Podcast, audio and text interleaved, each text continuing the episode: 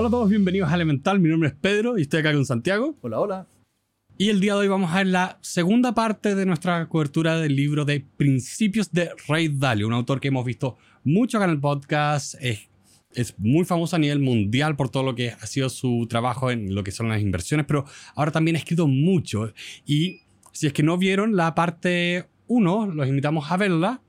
Eh, ahora vamos a tocar como un poco el resto de este libro que de no, tampoco vamos a ver entero porque es como grande. Como contexto, eh, nuevamente, si ustedes quieren escuchar la primera parte del libro, tenemos un episodio anterior donde explicamos la biografía de, que estaba diciendo Pedro, de este superautor, y nosotros hoy día queremos partir conversando desde el capítulo o parte 2 del libro, que son los principios, capítulo 2. Entonces, en palabras sencillas, es un libro que está dividido en una parte donde el autor cuenta su historia y en una parte donde cuenta sus principios de vida. Entonces nosotros estamos en la segunda parte, en los principios de vida del autor. Y dentro de eso, como es súper largo el libro, en el episodio número uno llegamos hasta la primera parte de esos principios. Ahora vamos a ir a la segunda parte de la segunda parte. Mira esto que es largo. Para que se den cuenta, y a modo de referencia, normalmente nosotros, o por lo menos yo hago un resumen de los libros. Y un resumen de un libro de unas 250, 300 páginas suele rondar entre las 10, 15 páginas. Este libro tiene 27 páginas de resumen. Y está muy resumido. Es decir, hicimos un trabajo exhaustivo de poder comprimirlo lo máximo posible. Así que mucho contenido. Sí. Pues si quieren escuchar más de nosotros, eh, babear por, lo cual, por todo lo que nos gusta este libro, eh, vean la parte 1, ahí estamos como 5 a 10 minutos simplemente alabando lo que nos gusta. Ahora vamos al contenido.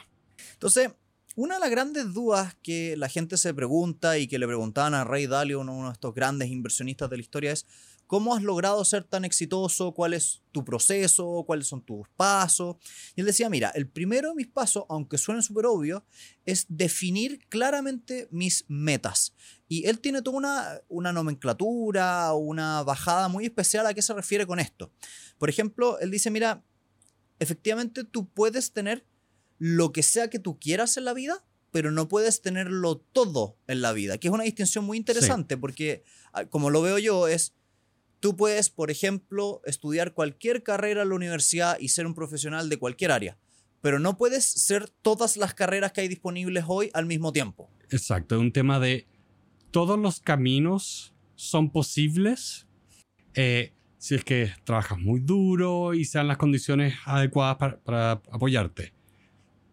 No puedes tomarlo todo al mismo tiempo porque simplemente eh, no es viable. O sea, yo no puedo ser un actor, cirujano y astronauta al mismo tiempo.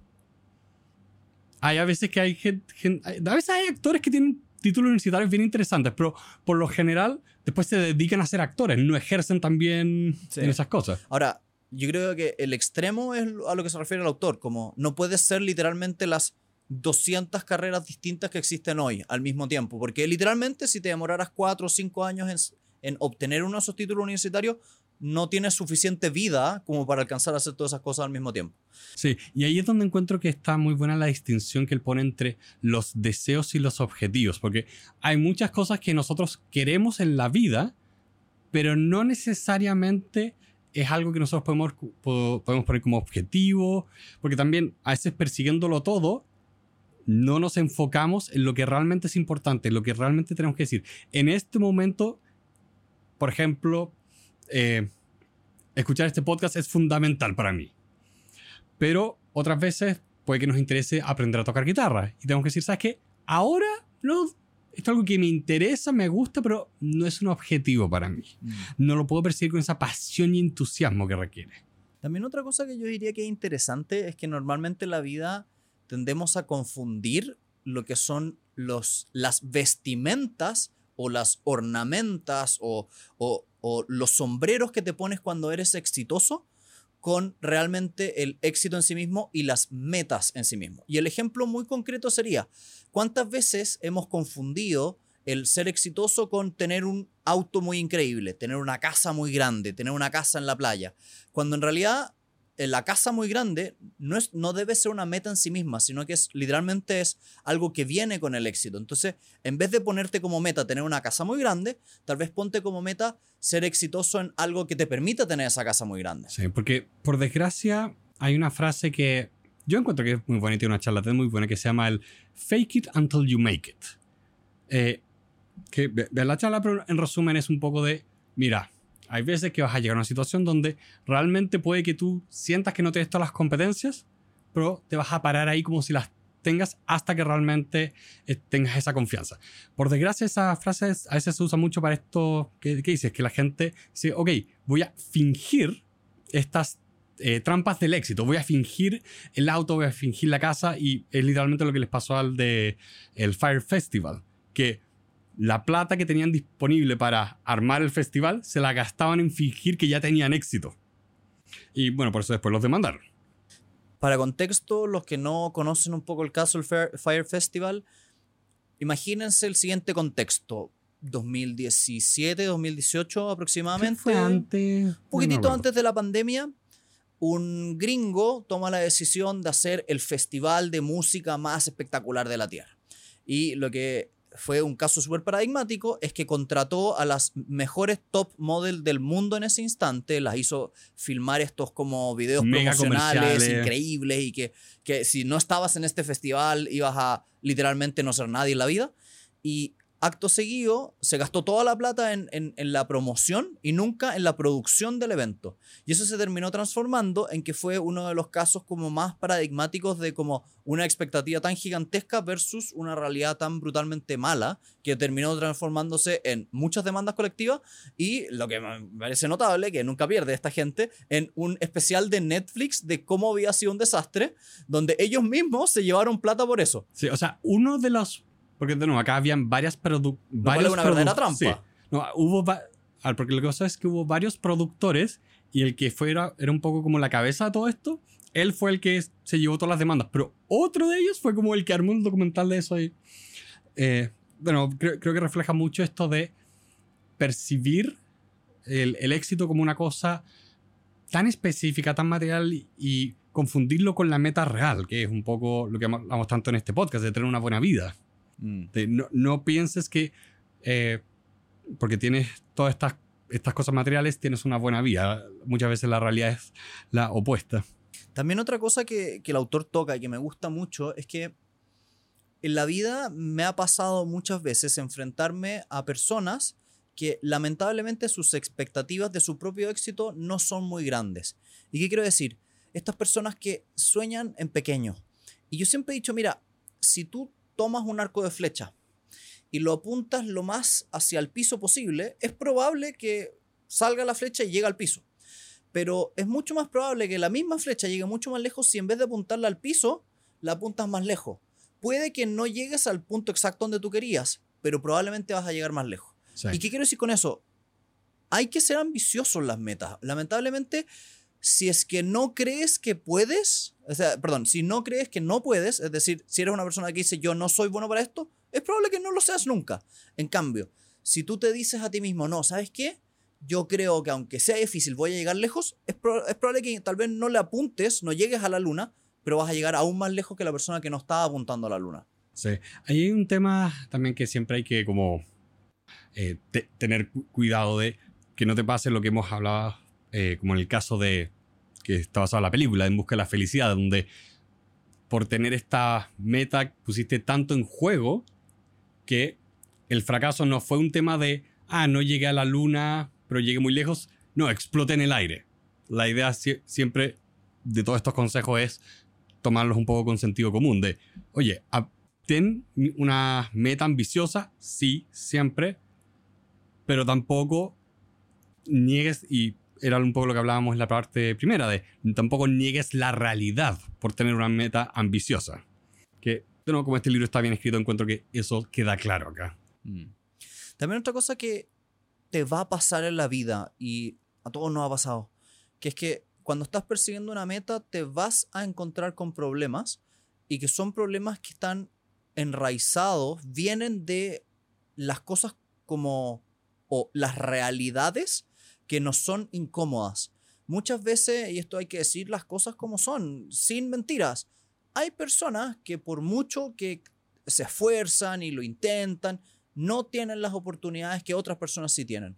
Y eso es un problema real y está, está basado en una realidad súper difícil de aceptar, pero que eso sea así no te tiene que forzar o no te tiene que evitar que tú, eh, digamos, tienes que aceptar esa realidad como es y trabajar desde ahí. Y no bloquearte o no querer dejar de seguir por el hecho de que la realidad es injusta. Yo muchas veces he escuchado la frase como, pucha, es que yo no tengo esas oportunidades. ¿De acuerdo? Eso no es tu culpa, pero sí es tu responsabilidad hacerte cargo de esa dificultad y ver cómo salir adelante. Sí, que yo diría que es como las partes un poco, por lo menos que yo la percibo bien frustrante a la hora de conversar estas cosas, donde como que parece que nos cuesta balancear esas dos ideas que pones en la cabeza, donde por un lado tenemos que reconocer a veces la realidad que es injusta, que no tenemos todas las oportunidades, o sea, como lo hemos dicho antes, o sea, es muy distinto hacer este podcast acá desde Chile que estuviéramos en Estados Unidos. Eh, pero un lado está reconocer eso y después también tener esta mentalidad de ok, ¿qué puedo hacer yo al respecto? ¿Cómo, cómo yo me empodero en mi situación para perseguir mis metas y obtener resultados? Y acá me gusta mucho cómo lo pone no, no, todos estos problemas, estas dificultades a veces es un poco la oportunidad gritándote en la cara. Eh, a mí me encanta, me encanta eh, ver como eh, blogs de emprendimiento, pero específicamente de cosas que se están haciendo en la India y en África y es fascinante todas las como innovaciones que se hacen eh, a distintos niveles de escala. Y, por ejemplo, hay mucho de eh, innovaciones sobre energía a microescala, como micros paneles solares para, o sea, una aldea en un área rural de la India y que le da electricidad, electricidad a una zona que antes se pensaba inelectrificable. Porque decía, oye, ¿quién va a mandar un cable por la mitad de esta montaña? Bueno, alguien fue y puso un panel y lo hizo. Entonces, ahí creo que está eso de que es difícil, pero se puede. Tú puedes reconciliar estas dos ideas que a veces parecen estar tan opuestas. Mm. También otro desafío que tenemos todas las personas como en la vida en general tiene que ver con confundir el síntoma de los problemas con la causa de los problemas y, y es tan cotidiano, o sea, a mí me pasa tantas veces que yo digo, me está costando dormir el problema no es que, está, que te esté costando dormir. El problema es por qué te está costando dormir. Y es una mm. distinción que solemos olvidar y la gente trata muy habitualmente el síntoma. Se toma el remedio para el sueño. Pero dice, ah. pero espérate, ese no es el problema. El problema es qué está causando esta falta de sueño, esta déficit. Esta... Y muchas veces a mí me pasa, por ejemplo, cuando me cuesta dormir, que mi, lo que a mí me desvela mucho es que mi cabeza no para de hablar. A mí me pasa, no sé, estoy, me acuesto, me pongo la cabeza sobre la almohada y lo primero que me pasa es empieza a correr la ruedita de, por ejemplo, los, las pegas que tengo que, hacer, o lo que, lo que, los negocios que tengo que eh, negociar con la siguiente persona o las cosas que no salieron bien. Y empiezo a darme cuenta que mi cerebro empieza a correr, correr, correr, correr. Y muchas veces es muy circular. No sé si te pasa, pero a mí me pasa que es como un, un tópico que vuelve, vuelve, vuelve, y pienso como dos, tres veces la misma cosa, como que no evoluciona mucho la conversación porque también estás como medio intentando dormir, entonces... Es que también piensa en la situación, tú estás en la, eh, estás tirado en la cama tratando de dormir y se te viene una idea, y empiezas a pensar la idea. Y nunca te tienes a escribirla, sacarla de tu cabeza, entonces obviamente se va a repetir, si no fue a ningún lado. Sí, entonces... No tuvo, una no tuvo nada como que la completara o terminara. Mm. Ahí el truco, y yo creo que tú lo acabas de decir, de muchas veces cuando te está pasando esto, paso número uno, levantarte. Y, y yo, me, yo, me, yo me, me autoinventé una regla que, que, yo llamo como la regla de los 10-15 minutos.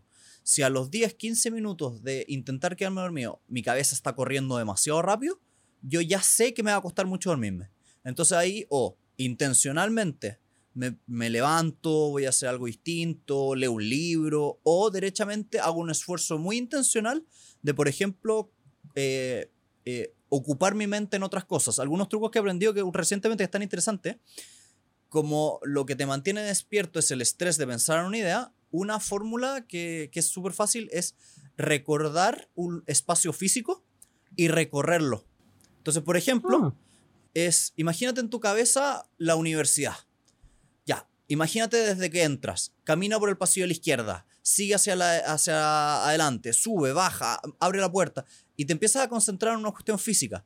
Lo que es interesante es que tu memoria, lamentablemente la gente no lo sabe, pero es muy potente y es muy potente para reconocer y recordar lugares y espacios físicos. sí. Entonces, es súper entretenido porque literalmente te empiezas a concentrar en algo para lo cual tu memoria está funcionando y se te empieza a olvidar lo otro que te está estresando y te es más fácil eh, como quedarte dormido. También la misma técnica funciona con imaginarte el camino a un determinado lugar. Ya, ¿cuáles son las, las calles que tengo que recorrer para llegar a, no sé, a esa estación de benzina que queda en tal comuna? Y empiezas a dibujar todo el camino en tu mente. Y es divertido porque te concentraste intencionalmente en algo que te sacó del estrés.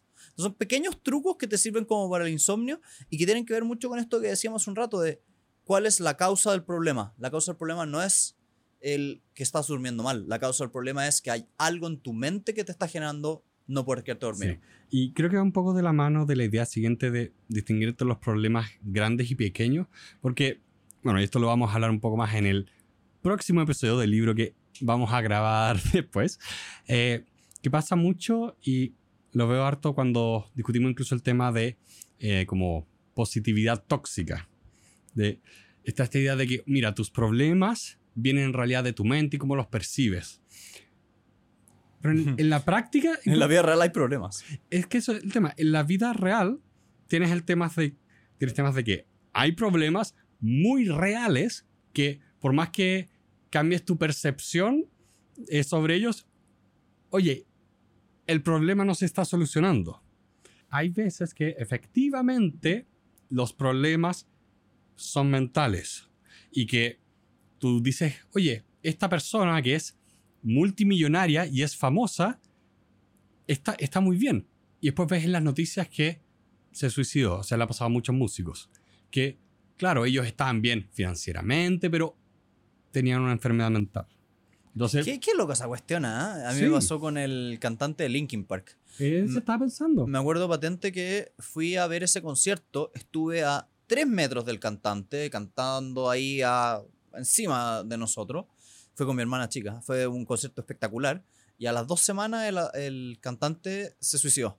Y ahí es como, qué impresionante como en la vida muchas veces hay cosas ocultas que uno no ve, sobre todo Sí. en la salud mental. Y es importante decirlo, Sí. la salud mental es un tópico que hay que visibilizar, que no hay que invisibilizar la depresión, que no hay que invisibilizar la bipolaridad. Eh, Exacto, entonces yo creo que es importante distinguir un poco de, digamos, problemas reales, eh, como son estos problemas mentales como la depresión, problemas reales como, oye, estoy en una situación laboral precaria, no sé cómo pagar estas cuentas, y después están también los problemas más pequeños que tienen que ver un poco con, pucha, no soy tan exitoso como querría serlo cosas que vienen del ego más que de una situación complicada, un poco real.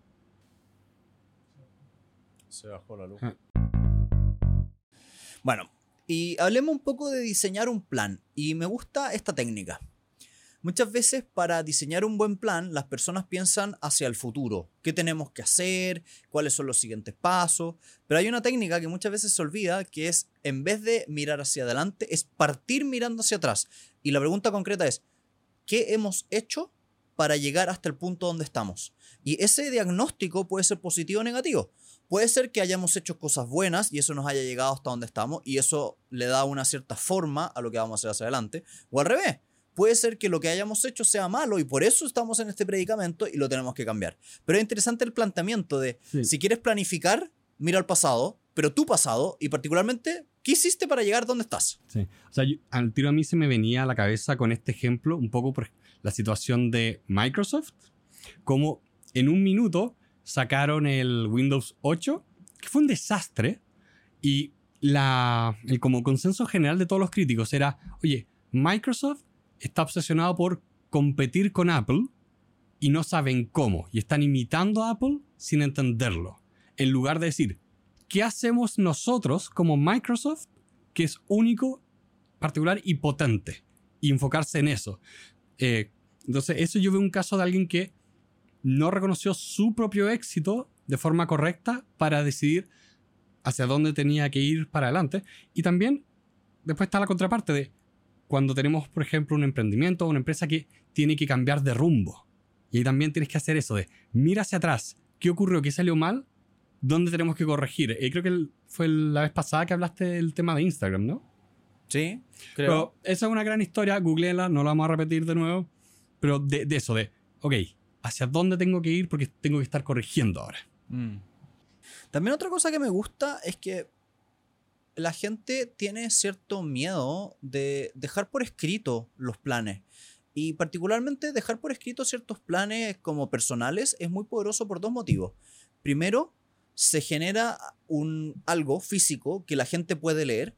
Y dos, tú te puedes ir comparando o midiendo con esto físico. Y se generan ciertos efectos bien especiales. Muchas veces yo he visto estos casos de personas que, por ejemplo, quieren bajar de peso y dicen, perfecto, yo voy a sacar una fotografía de mi peso actual, la voy a poner en mis redes sociales y voy a declarar públicamente que voy a hacer un esfuerzo de bajar de peso.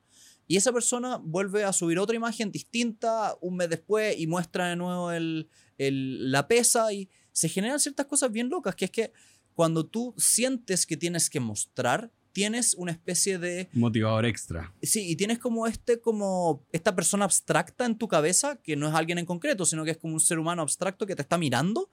Y eso te genera algo muy distinto a la hora de perseguir tus metas, porque es muy distinto perseguir tus metas por una cuestión netamente secreta, tuya, que la gracia que tienes es que puedes no cumplirlo, la gracia que tienes es que puedes modificarlo, la gracia que tienes es que puedes aminorar tus metas. En cambio, cuando tienes un tercero que te está mirando, que te está juzgando, se empiezan a generar ciertos problemas como de expectativas y ojalá que también esto sea intencional en el sentido de que te haga crecer. También hay personas que de la mano esta estrategia no lo hacen con el público en general, sino que eligen un amigo, eligen una amiga, un familiar, que se transforma en la persona a la cual le rindan cuentas. Mi caso personal, particularmente con el tema del peso, que a mí siempre me ha costado y vivo en una eterna pelea con el peso, eh, he tomado como, como estrategia contratar a una nutricionista y no obstante ya estoy en el peso que debería estar y estoy relativamente sano, yo le he pedido poderla visitar periódicamente porque me sirve para seguir el rumbo y porque a mí personalmente Santiago me funciona esa, esa, esa estrategia, pero es porque eh, soy un, o tengo un tipo de personalidad donde rendir cuentas me funciona súper bien.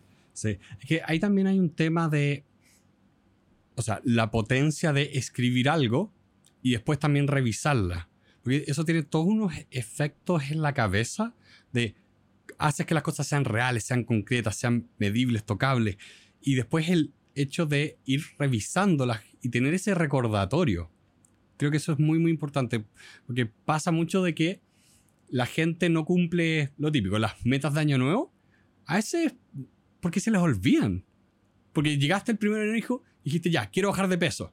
Y al 27 de febrero se te olvidó cuál era tu meta año nuevo. Y se fue nomás. Pero cuando las escribes y las dejas en un lugar visible, es un recordatorio como de este propósito que tú eh, quieres tener. También en el mundo empresarial esto es muy habitual, pero en el mundo de las personas como individuos es raro. Y el truco consiste en ponerle indicadores de éxito a tu plan. En las empresas es muy habitual que una persona que está intentando ejecutar un plan le pone medidores y dice, mira, por ejemplo, queremos aumentar nuestras ventas y por lo tanto vamos a poner como métrica la cantidad de negocios obtenidos durante el mes. Y es bien fácil y objetivo ir sabiendo si vas Sí. mejorando o no. En la vida personal pasa poco. La gente no se pone métricas y no, no, no se cuestiona por qué no está llegando a esas metas o por qué no se están logrando. Y, y encuentro bien interesante ponerte métricas personales. Yo en, el área de la... De la, La dieta que es fácil. de la dieta que es sencilla, pero en áreas más, más blandas, por ejemplo, familia. Yo muchas veces me pongo como meta ver una cierta cantidad de veces a mi familia durante el mes y las anoto y voy viendo. Y si ya después de dos, tres meses empiezo a darme cuenta que este indicador me dice que no los vi en todos los tres meses, algo está pasando. Bueno, cach- caché que sobre eso hay un tema que lo hemos tocado antes cuando hablábamos de productividad también, de, oye, cambia un poco tus metas por cosas como tú decías, de hecho recién, de bajar de peso a, eh, o en este caso, que tu plan sea, en vez- o sea, la meta es bajar de peso, pero tu plan es todos los días hacer 10 minutos de ejercicio. Y cuando hacemos así de concreto las cosas, de hecho, ahí es donde también podemos obtener esa medición de si vamos o no a lograr la meta. O sea, eh, como tú decías, de, oye, ya quiero lograr mi más a mi familia. Perfecto, esa es la meta abstracta. ¿Qué vas a hacer concretamente? Bueno, todos los días le voy a escribir a una persona. Voy a llamar 10 minutos a mis papás. Cosas concretas que ahí tú las puedes ir midiendo y que te van ayudando a llegar al cumplimiento de este plan. Pero es importante ahí también, eh, decía Santiago, de, oye, mídelo, aunque sea una, una medición sencilla, si no tenemos que meter acá como Big Data para nuestras vidas. Son pequeñas mediciones que te van dando luces sobre las cosas. Y está lleno de aplicaciones que te ayudan a, hacer eso. Yo lo hago con un, con un, calendario físico en el que está pegado en el refrigerador. Y muchas veces es loco, pero el indicador que más me llama la atención es cuando no he anotado en ese calendario cosas. Cuando llevo un periodo muy largo sin ponerle los checks o revisar eso, es que algo está descuadrado en mi vida. Sí. Y que pasa mucho de que la gente, bueno, por un lado, como dicen, no mide, pero tampoco miden los hábitos. Y como decía acá el libro, los hábitos de trabajo, o sea, por ejemplo, uno dice hábito de trabajo y dices como, ah, mi pega.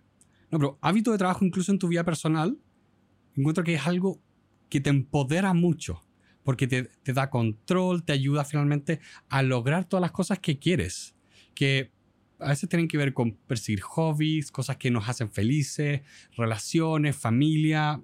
Es muy, muy importante generar hábitos incluso en esas cosas. Acá con Santiago tenemos el hábito de juntarnos una vez al mes con un grupo de compañeros del colegio. Y hacemos eso para cuidar esa relación, cuidar esas amistades creamos el hábito que nos permite cuidar esas amistades. Bueno, y pasando a un siguiente tema, em, hay una frase que suena súper fácil, que es como, sea abierto de mente, que en la vida real no es tan fácil como suena. La verdad las cosas es que yo me he dado cuenta que las personas tenemos un ego súper frágil y que lo queramos o no, cuando alguien nos pone en tela de juicio algo que creemos, nos ponemos defensivos, nos ponemos a, buscar razones de por qué eso está equivocado. Y es súper natural y requiere una persona súper sabia darse cuenta de que eres una persona que se puede equivocar mucho y que puedes cambiar de opinión. Yo la otra vez estaba conversando con una persona que me, me llamaba mucho la atención, que hacía defensas muy fuertes de todas sus opiniones a través de una especie como de verborrea, como que hablaba mucho para intentar justificar lo que estaba diciendo. Y, y era súper interesante porque desde afuera yo lo escuchaba y decía, mira, es curioso, pero esta persona realmente lo que está intentando es evitar poner en tela de juicio su pensamiento y evitar cambiar de opinión. ¿Y cómo lo está intentando hacer? A través de no dejar que el otro hable. Entonces era súper interesante porque, chuta, ¿cómo, ¿cómo trabajamos nosotros mismos cuando nos pasa eso? Bueno, yo eh, creo que fue el capítulo anterior, eh, no recuerdo, tuve unas vacaciones entre medio, eh, pero yo este mismo tema, eh, a esto me refería un poco y esto es lo que estaba pensando cuando hablaba la otra vez de que no me gusta esa expresión de generación de cristal, porque muchas veces pasa eso, que la gente que veo que lo dice es la misma gente que después veo que también tiene un ego, ego frágil y que estalla de rabia con cualquier cosa, porque creo que es importante reconocer que todos tenemos nuestros como nuestras vacas sagradas. Todos tenemos cosas que de verdad nos importan, nos duele que las toquen, entonces caemos en esto de tratar de defenderlas, defendernos y nos negamos la posibilidad de aprender o encontrar nuevas ideas. Eh, de hecho, una cosa que veo harto es que muchas veces lo que hace alguien que no quiere cambiar de opinión o lo que hace es que ni siquiera interactúa con la idea contraria en cuestión, no la ataca ni nada. Eh, hace el clásico ejemplo de atacar a la persona. Y lo que quiere hacer con eso es un poco de, no, esta idea que pone en peligro mi pensamiento no es ni digna de ser considerada. Está fuera de consideración, está mala per se, no tiene nada acá.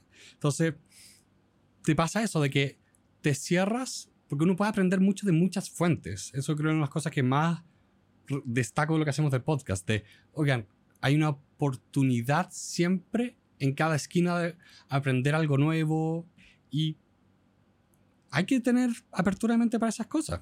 También otro truco muy concreto para ser una persona relativamente exitosa en la vida es que todos tenemos nuestros puntos frágiles, pero el truco está en aprender a diseñar mecanismos de compensación. ¿Qué quiero decir con eso? Si tú eres una persona que suele llegar tarde, el mecanismo de compensación es, por ejemplo, crear un recordatorio con anticipación a cada reunión o cita que tienes que hacer. Si tú eres una persona que olvida los cumpleaños, nuevamente, a utilizar la herramienta y compensa esa debilidad a través de anota los cumpleaños en un calendario que te llegue una notificación. O en general, ¿cómo lo haces para decir esto que me cuesta? ¿Cómo puedo crear algo que un computador ojalá te esté automáticamente funcionando como mecanismo de compensación? Mm. Y esa técnica yo te diría que es de las más modernas y que es de las mejores porque hoy en día es bastante fácil Sí. utilizar un celular para que haga todo lo que a ti te cuesta hacer. Incluso, si tú, por ejemplo, sabes que eres una persona que le cuesta, por ejemplo, entregar los informes en la oficina de manera rápida, bueno, utiliza un mecanismo de compensación. Crea una base de datos interna tuya propia, no se la muestres a nadie, donde vayas creando distintos como, como Templates. templates de ese informe. De manera tal de que una vez que te lo pidan, tú ya tengas como prefabricado ciertas cosas y aceleras el proceso. Ese tipo de trucos hacen la gran diferencia hoy en día con el mundo que estamos viendo, con la tecnología a todo, a todo cuesta, eh, hacen toda la diferencia entre una persona que es capaz de llegar más lejos o una persona que es menos capaz de llegar más lejos. Sí. Y, y también ahí me, me gusta mucho esa idea de que porque tú tengas un punto ciego o una debilidad o un desconocimiento, no significa que sea el fin del mundo, sino que es una oportunidad para, como decía Santiago, usar un mecanismo de compensación que, o también a veces es, oye, júntate con personas de confianza que sean expertas en áreas que tú no dominas y que ellos te ayuden. Ahí está el tema también por qué es tan fuerte la colaboración, porque realmente compensas los puntos ciegos que tú puedes tener. O sea, mirándonos el ombligo, yo creo que una de las cosas que hacemos bien acá es que tú y yo pensamos de forma similar, pero muy distinta. Sí. Ahora, yo creo que ahí es importante una cosa. Una cosa que encuentro súper interesante en la vida es que muchas veces nos pasa que no elegimos adecuadamente a la persona que queremos que nos complemente. Y lamentablemente hay personas que o no tienen las habilidades que a ti te faltan o la forma en que trabajan no calza bien contigo. Entonces, aunque suene súper típico de los opuestos atraen, mentira. No. En la vida real necesitas personas que también se complementen contigo en la forma de, de, de enfrentar los problemas, de razonar, de resolver. Entonces, también es importante decir que aunque la gente no lo quiera decir, no estás hecho para colaborar con cualquier persona. Hay personas con las que derechamente no deberías estar colaborando. Sí, y de hecho ahí es donde eh, hay mucho estudio de la importancia de las habilidades blandas de las personas para colaborar, incluso en disciplinas que a veces son más técnicas. Eh, el típico ejemplo es como en los Marines, estos militares gringos como de super elite. eh, una como de las cosas que siempre se dice es, oye, es mejor tener al equipo de pura gente que si le pones de la nota del 1 al 10, tienen un 7, pero que trabajan perfectamente juntos, a tener el equipo que son puros 10, pero que no trabajan juntos. Entonces, muchas veces la capacidad para trabajar en equipos es más importante que la habilidad propiamente tal que tú estás eh, tratando como de resolver. No, no te sirve traerte un programador con el que nunca puedes trabajar. Fíjate, yo te- puedes ser capaz de programar el nuevo Facebook, pero nunca vas a lograr que lo haga. También otra cosa es que hay que aprender a identificar a las personas que no te quieren escuchar y que no quieren realmente recibir el feedback. Me pasa muchas veces, ¿eh? algunas veces trabajando con algunas personas, cuando te empiezas a dar cuenta como pequeños signos de que la persona que está al frente tuyo no te quiere escuchar. Primera, primer signo, no hace ninguna pregunta, son las afirmaciones. Segundo signo, está más, está más eh, o le importa más el ser entendido que entender al prójimo. Tercer signo, no le gusta que sus ideas estén puestas en tela de juicio y se pone violento o se pone a la defensiva cuando le dicen algo. Son pequeños signos que te dicen, ojo, esta persona puede que no quiera realmente cambiar de opinión si es que hay que cambiar de opinión. yo incluso te diría que me da la impresión de que a veces incluso esas personas ni siquiera es que quieran ser entendidos. Es que quieren que tú escuches y te calles. Sí. Porque entendimiento igual implica un poco de empatía, donde yo puedo entender tu postura y estar en desacuerdo, por eso tú estás con camisa y yo con bolera. Eh, pero el entendimiento creo que es importante eh, en estas cosas de, incluso en una discusión, yo, diría que en el mundo ideal, porque pucha, a veces uno, a mí me encanta decir estas cosas, pero igual me cuesta, por ejemplo, cuando estamos discutiendo de cine, tranquilizar mi propia cabeza y hablar de forma clara. Eh, porque idealmente tú lo que quieres es expresar tus ideas de forma que la otra persona las entienda, puede que no esté de acuerdo, y tú escuchar que la otra persona también se da a entender. Donde, de nuevo, no es necesario decir, ah, sí, tienes razón, pero puedo decir, oh, entiendo de dónde vienes o me hiciste pensar. Creo que eso es más valioso. Más que sea un, una serie de, ah, sí, sí, sí, sí, todos estamos de acuerdo y nunca hay discusión, nunca hubo conflicto. Mm. Hay gente que quiere eso de uniformidad y nadie me cuestione. Y, es- y hay que identificar a esa gente. Hay que identificar cuando, cuando ocurre eso, cuando... eh, ¿Cómo se llama la autora de Grit? Creo que era la que decía de mentalidad de crecimiento, mentalidad fija. Sí.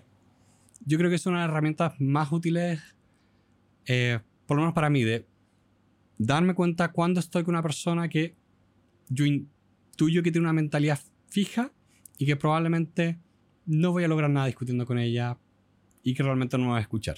Y no tiene que ver esto con la edad. También Ah, no. hay muchas veces que está este Los viejos preju- chicos. está muchas veces este prejuicio de que la gente más adulta es más difícil de cambiar de opinión. Pero en la vida real, yo creo que hay personas que son así desde que nacieron y no tiene que ver con la edad que tienen. Entonces, es, es- es un, es un desafío encontrarse con una persona de 19 años que no quiere cambiar de opinión y tú dices, chuta, ¿qué está pasando aquí? ¿Por qué está tan cerrado? Y, No, o sea, un poco, no, no tiene que ver tanto con el- la edad que está pasando, tiene mucho que ver con la forma en que enfrenta los problemas, la forma en que enfrenta los hechos. sí, y yo diría que incluso esto que estamos hablando a veces incluso nos pasa a nosotros en cosas específicas.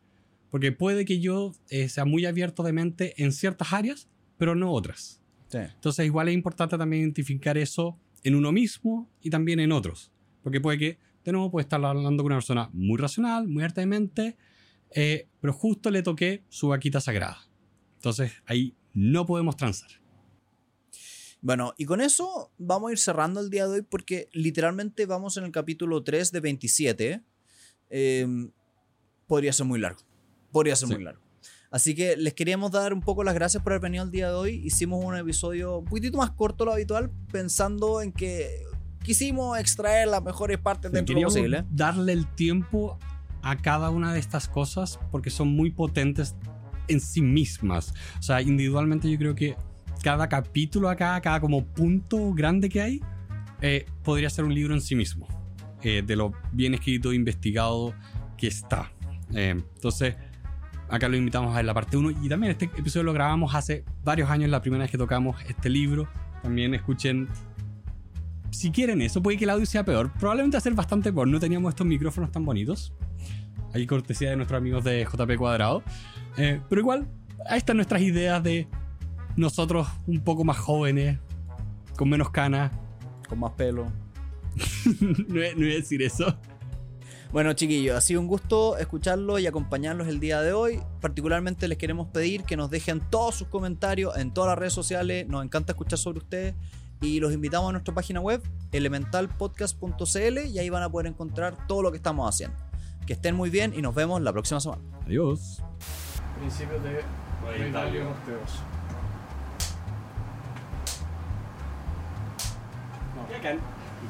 Ya, démosle, partamos. Hola a todos, bienvenidos a Elemental. Mi nombre es Pedro y estoy acá con. Santiago, sí, hola. ya, ok. Quería ver qué pasaba. Le falta práctica al hombre, ya. Sí, eso pasa cuando vuelvo a vacaciones. Ya, de nuevo. Hola a todos, bienvenidos al. a- Ya. Ya, pero llevamos seis años haciendo esa cuestión. Vamos, Sí. tú puedes.